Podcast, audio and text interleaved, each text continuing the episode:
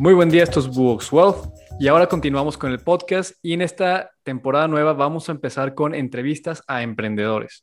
Eh, emprendedores de Monterrey que yo admiro muchísimo por, por, cómo han arrancado su negocio y el impacto que están haciendo con, con sus clientes y en la comunidad en general. Ahora tenemos a este, una buena amiga, Miriam Insunza. Ella es licenciada en Psicología Organizacional y cuenta con certificaciones en Coaching Ejecutivo y Design Thinking. Miriam, bienvenida. Gracias, Jorge. Muy feliz de estar aquí el día de hoy. Gracias. Pues platícanos un poco eh, de qué se trata tu negocio. Claro, con mucho gusto. Pues lo que yo hago es básicamente coaching profesional. Yo apoyo a gente, tanto profesionistas como emprendedores, a ir identificando bien qué visión deciden definir para su futuro y que vayan tomando pasos en dirección a esa visión, porque al menos a mí me ha pasado que podemos como que ir con la corriente y después de un tiempo decir como qué estoy haciendo aquí, ahora qué quiero de mi vida y entonces es momento como para clarificar un poquito el rumbo y reflexionar cuáles son los siguientes pasos que vas a ir tomando en tu vida profesional y también personal. Entonces a eso me dedico yo. Qué, padre.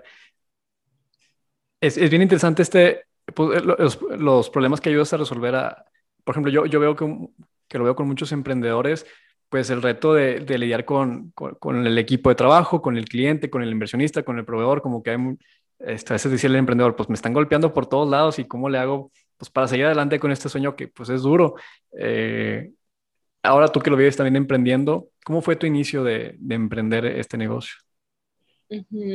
Pues para mí el inicio fue, yo empecé por mi cuenta, bueno, ofreciendo el servicio como a conocidos, pero al mismo tiempo sabía que por la naturaleza de lo que hago, pues tampoco puedo em, de pronto ofrecerle este servicio de sesiones pues a familiares o amigos muy cercanos, pues porque se, tama, se, perdón, se tocan temas delicados. Entonces era como una línea delgada entre te lo ofrezco porque quiero pues ayudarte, ofrecerte un servicio que te ayude, pero al mismo tiempo también les daba la, libertad de elegir si querían hacerlo o no.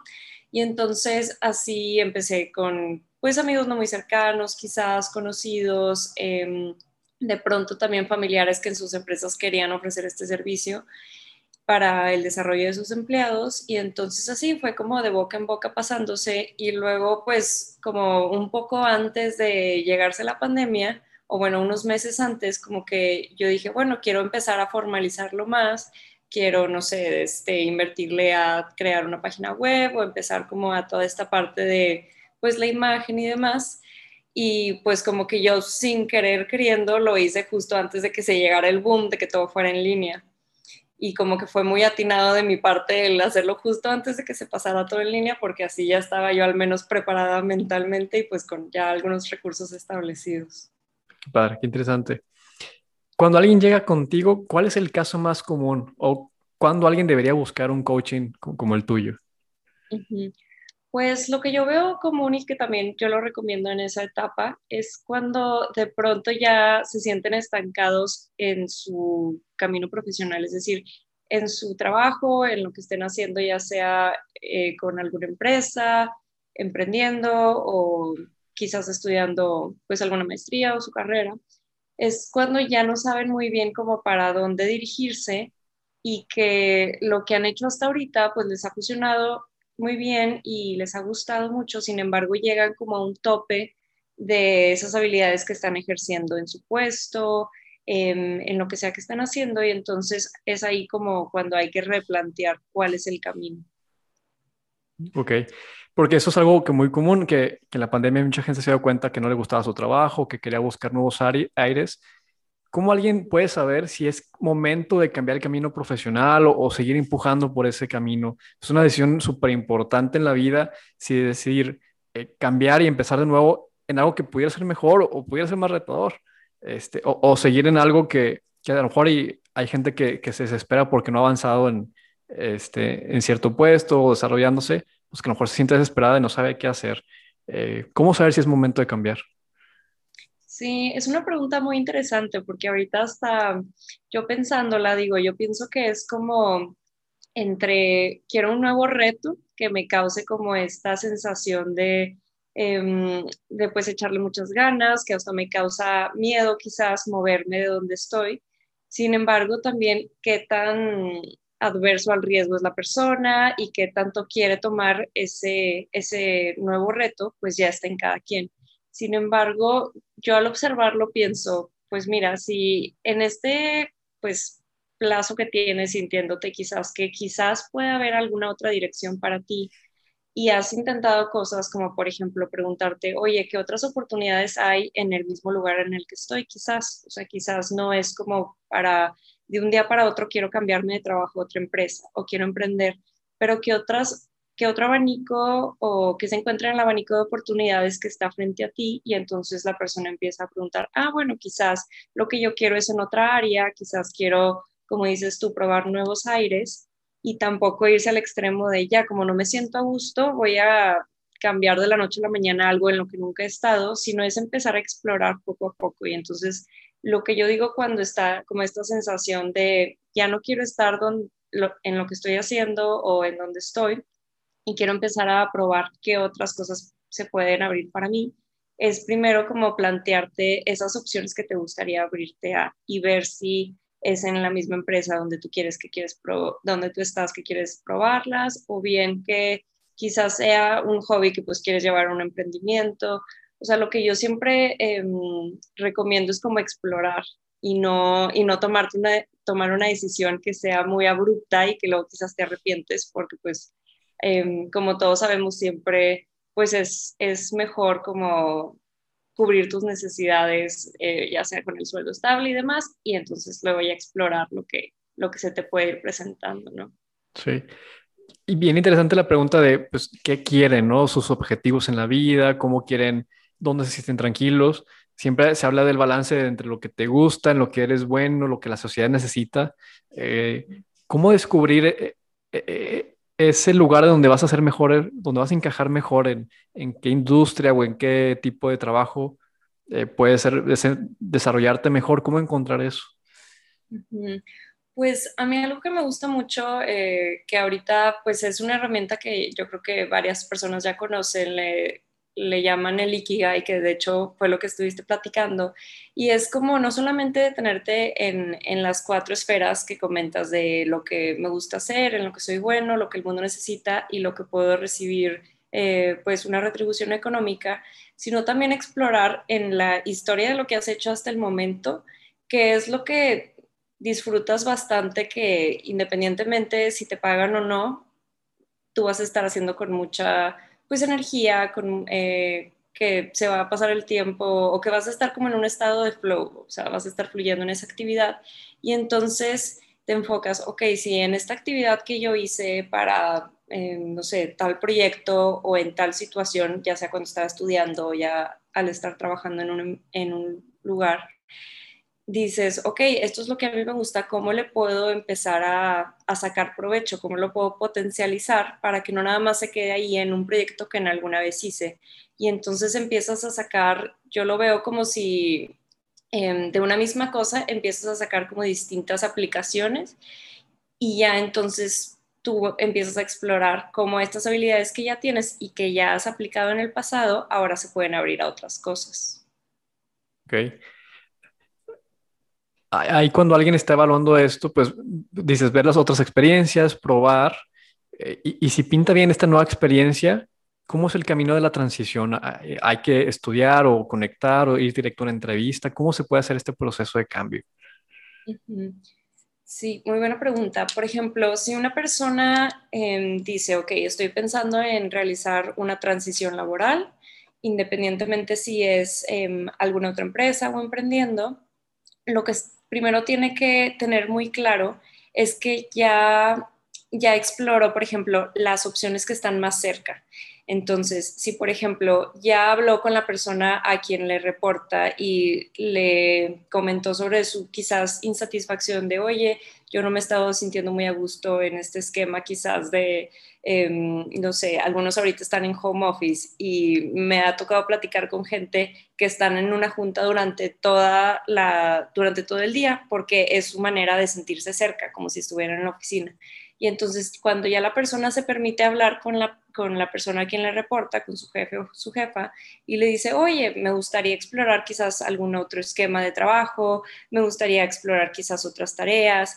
Y entonces ya exploró, se cuenta que estas cuestiones más próximas a donde esta, esta eh, persona está, y de plano sintió que con el tiempo, pues si sí se le fueron em, pues cumplidas o si, si, se le fueron atendidas esas necesidades que estaba comentando, entonces puede seguir el camino por ahí, pero si vio que de plano, pues aun y cuando se expresó, se abrió sobre lo que estaba necesitando en ese momento para su desarrollo profesional y vio que de plano pues no se sentía em, del todo a gusto, em, que quisiera probar otras cosas y entonces ya empieza a ver como si fuera como por niveles, ¿no? De primero empezamos a ver la espera que está más cerca de donde yo estoy ahorita.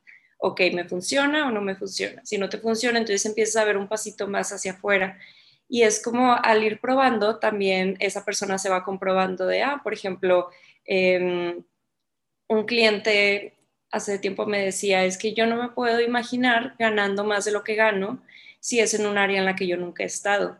Y esa persona, esa ya formaba parte de una creencia que tenía, que tenía esta persona. Y entonces cuando, cuando esta persona se da la oportunidad de, desfundamentarla, al darse cuenta que personas que él conocía ya habían ganado más al cambiarse a otra área, pues entonces él ya como que se comprobaba, ah, sí es cierto, esto sí es posible y entonces ya se permitía ver, por ejemplo, dos niveles más arriba de donde él estaba o eh, más lejano, por así decirlo. Y entonces esta transición, en vez de ser como un, bueno, voy a salirme de mi trabajo sin saber qué va a ser el día de mañana para mí, llega a ser un poco más, pues, em, procesable, por así decirlo, por la mente, por la situación en la que está, y entonces ya va, también depende mucho de la persona, pero va por pasitos, no va así de, un día para otro el cambio. Sí. Por ejemplo, en estas ideas de buscar un cambio o evaluar algún posible cambio, ¿qué crees que lo detona? Sin, conocer yo, me, imagino que pudiera ser el equipo de trabajo, la ubicación, la dinámica de trabajo, la carga, el estrés, eh, desde la situación personal de la familia. ¿Tú qué crees que sea el mayor detonante de este pensamiento de debería cambiarme? Yo creo que ahorita em, algo que al menos yo he reflexionado mucho es como cada quien em, muchas veces eh, el entorno quiere meterlo en un, pues en, eh, en una caja donde dice, ok, esta persona tiene que ser líder y entonces vamos a, pintarle el camino para que este sea líder. O esta persona tiene que ser de esta forma y entonces los intentan meter como en estas cajitas de este va a ser el camino, ¿no? Y entonces hay ciertos detonantes, ya sea por el entorno, por pues, eh, sentimientos que van surgiendo, demás, que lo hace cuestionarse de, oye, esto que ya estaba planteado para mí, si es lo que yo quiero o no y ya puede surgir, no sé, si la persona empieza a trabajar en sí misma, puede surgir por el simple hecho de ver alguna cosa que lo haya inspirado y dicho, ah, no, ya no quiero estar donde estoy, deja un cambio. Pero simplemente como el que la persona genere esta introspección, muchas veces sí va a ser, algunas veces será atinada y otras no, pero le genera como esta incertidumbre de que, oye, habrá algo más allá afuera que yo no estoy probando y yo creo que eso es como el detonante número uno, que sobre todo ahorita estamos tan abiertos a el entorno en general, simplemente al entrar a redes sociales y ver como todas estas experiencias que está viviendo el mundo y quizás la persona, ¿no? Sí, sí, es interesante la exposición a, nuevas ideas, a nuevas industrias de todo el mundo, ¿no? De que, pues, lo que, las posibilidades, aunque pues es una visión muy sesgada de las redes sociales, ¿no? De lo que es en realidad o simplemente, pues no sé, al ver noticias quizás estás viendo alguna situación de otro país, te da curiosidad moverte a ese país, no sé, no tiene por qué ser nada más redes sociales tampoco. Claro, sí, sí, sí. Y estos cambios o estas ideas, ¿tú las ves más en jóvenes o ya en seniors? ¿Dónde se puede ver más estas ideas de cambio? Yo las he visto presente más en jóvenes, quizás cuando se trata de personas que ya llevan este camino recorrido, quizás trabajando em, pues por unos 25, 30 años o más, es más como la transición a qué voy a hacer cuando yo ya no esté trabajando, si llevo todo este camino recorriendo, recorrido trabajando y entonces como esa transición más distinta. Y cuando yo sí veo como esta necesidad de, de, ok, necesito seguirme moviendo y necesito como seguir escalando niveles de diferentes maneras, es en pues personas que quizás están en sus 20, en sus 30, y ahí es como cuando tienen esta necesidad de estar más abiertos a qué es lo que está pasando y cómo aprovechar estas oportunidades que quizás se les van presentando. Ok.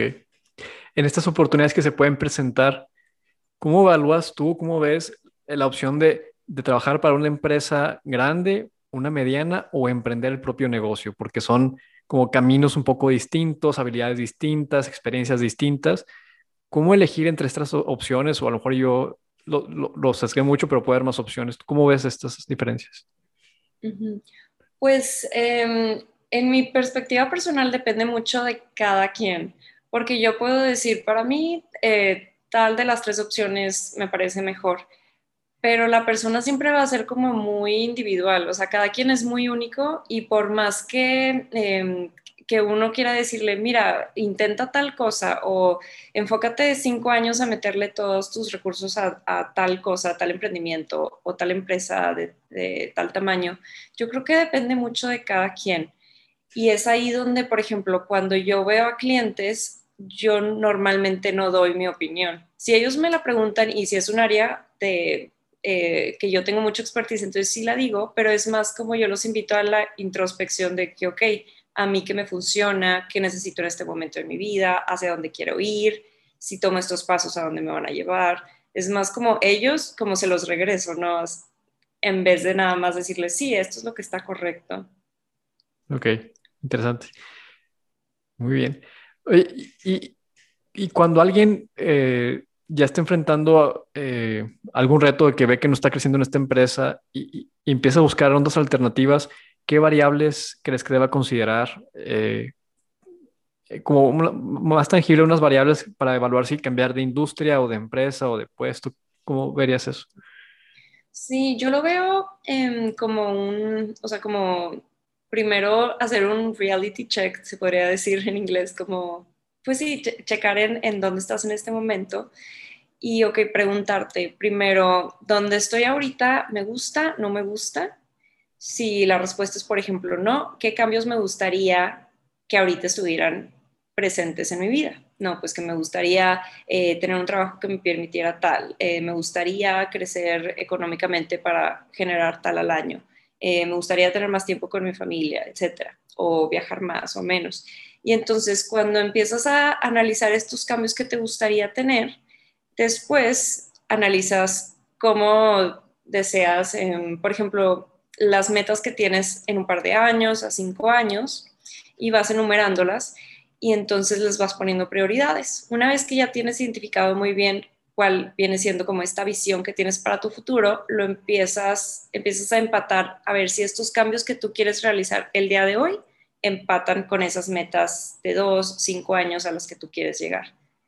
Ok, súper bien. Interesante.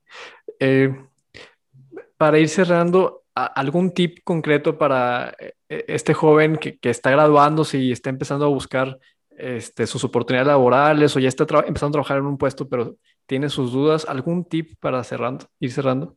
Sí, algo que, me gusta mucho como para esa etapa es que no se cierren como al em, pensar que tienen que tenerlo todo resuelto como en una misma área en ese punto, porque tanto al empezar a estudiar como al graduarse de carrera puede parecer que ya tienes que tener todo como la vida em, profesional resuelta y decir, voy a hacer esto para toda la vida. Y yo lo que recomendaría sería más como em, date la oportunidad de explorar y de decir, ahorita me llama mucho la atención esto y voy a ponerle mi tiempo, mi energía, mis recursos a estos a esto, perdón. Sin embargo, puedo estar abierto a qué cosas se me van presentando en el camino, qué conexiones voy desarrollando y cómo esta curiosidad me va llevando a experimentar diferentes cosas y no nada más como teniendo en vez de, eh, pues sí, como la eh, visión de caballo o de túnel, sino más amplia y más abierta a que se te puede ir presentando. Muy bien, qué padre, buenísimo. Eh, si alguien quiere contactarte para que les apoyes, ¿cómo te pueden encontrar? Claro, me pueden encontrar, tengo mi página web que es minsunza se escribe inzunza.com o bien en Instagram estoy como m.insunzac, bueno, el arroba al inicio. Y pues también por aquí les podemos dejar información sobre correo electrónico y teléfono también para que me puedan contactar por ahí. Claro que sí. Pues muchas gracias, Miriam, por acompañarnos y compartirnos tu, tu experiencia, los tips muy valiosos. Este, te agradecemos bastante y eh, para toda la audiencia, si tienen dudas, aquí les dejaremos el correo de Miriam, de Wox y estaremos publicando más entrevistas con emprendedores de Monterrey en las siguientes semanas. Muchas gracias.